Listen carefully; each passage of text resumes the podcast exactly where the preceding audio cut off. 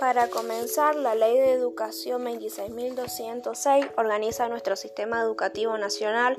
Lo impone en su artículo 2 que la educación y el conocimiento son un bien público, un derecho personal y social garantizado por el Estado. Además, entre sus fines y objetivos, la misma asegura brindar a las personas con discapacidad temporal o permanente una propuesta pedagógica que permita al máximo el desarrollo de sus posibilidades. También concibe la educación especial como la modalidad del sistema educativo regida por el principio de la inclusión educativa destinada a asegurar el derecho de las personas con discapacidad. Es decir, que un alumno con discapacidad puede acceder a una escuela en la comunidad donde vive, que pueda educarse con sus pares, recibir la ayuda de los profesionales y las configuraciones de apoyo que necesite. Esta inclusión no se podría lograr sin la Convención Internacional de los Derechos de las Personas con Discapacidad y sin el modelo social de la discapacidad. Para continuar, al concebirse como una modalidad del sistema educativo nacional, se da en todos los niveles y en todas las modalidades del sistema educativo. La misma comprende una perspectiva de transversalidad, es por ello que la articulación y la coordinación son, son requisitos primordiales para su funcionamiento. En Mendoza, la educación especial se va a organizar en jurisdicciones. En las escuelas de nivel inicial, las aulas de atención temprana eh, van a estar destinadas a las personas con discapacidad motriz, sensorial e intelectual y apoyo a la inclusión desde los 45 días. En las escuelas de nivel primario y secundaria eh, de educación especial, las aulas van a ser de psicomotricidad desde las salas de 4 años hasta el segundo nivel de primario.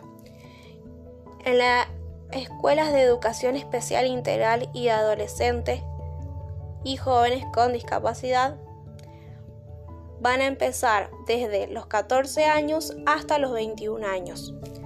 Se podría decir ante esto que la práctica de enseñanza es compleja porque está atravesada por múltiples variables.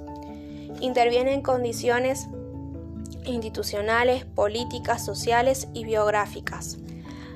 Además, para poder entender la misma, es necesario comprender la modalidad de educación especial y los diferentes niveles de especificación curricular. Los niveles de, especificación curricular serían nivel nacional, jurisdiccional, institucional, áulico. En el nivel nacional, el Ministerio de Educación y el Consejo Federal de Educación sería responsable. En el nivel jurisdiccional, las directores del nivel o modalidades y comisiones curriculares. En el nivel institucional, el equipo directivo y equipo docente a través de, los coordinadores de área y ciclo. En el nivel áulico, el equipo docente, que serían las docentes comunes y especiales. Los documentos fundamentales para la educación especial serían los núcleos de aprendizajes prioritarios desde el 2004 en el nivel nacional, la resolución 1155 barra 11, la resolución 311 y 312 barra 16, la resolución 285 barra 16, dentro del marco nacional para la integración de los aprendizajes. En el nivel jurisdiccional sería el diseño curricular provincial para la educación inicial, 2015, el DCP de la Educación Primaria 2019, el DCP de la Educación Secundaria 2016, la Resolución 3400-18, la Resolución 3401-18 y la Resolución 1500-18. A nivel institucional, los documentos fundamentales serían el proyecto educativo institucional, el proyecto curricular institucional que incorpora el PPI. Eh, a nivel áulico, la planificación aula, áulica, el proyecto pedagógico individual para la inclusión del PPI.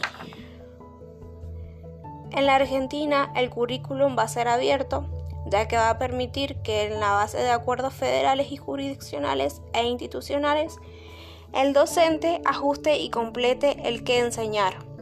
es decir, tomar decisiones en cuanto qué, cómo y cuándo enseñar y evaluar en base a los documentos curriculares y a los requerimientos de las necesidades del entorno y de los sujetos de aprendizaje, considerando el DUA, que el DUA va a ser el diseño único universal de aprendizaje.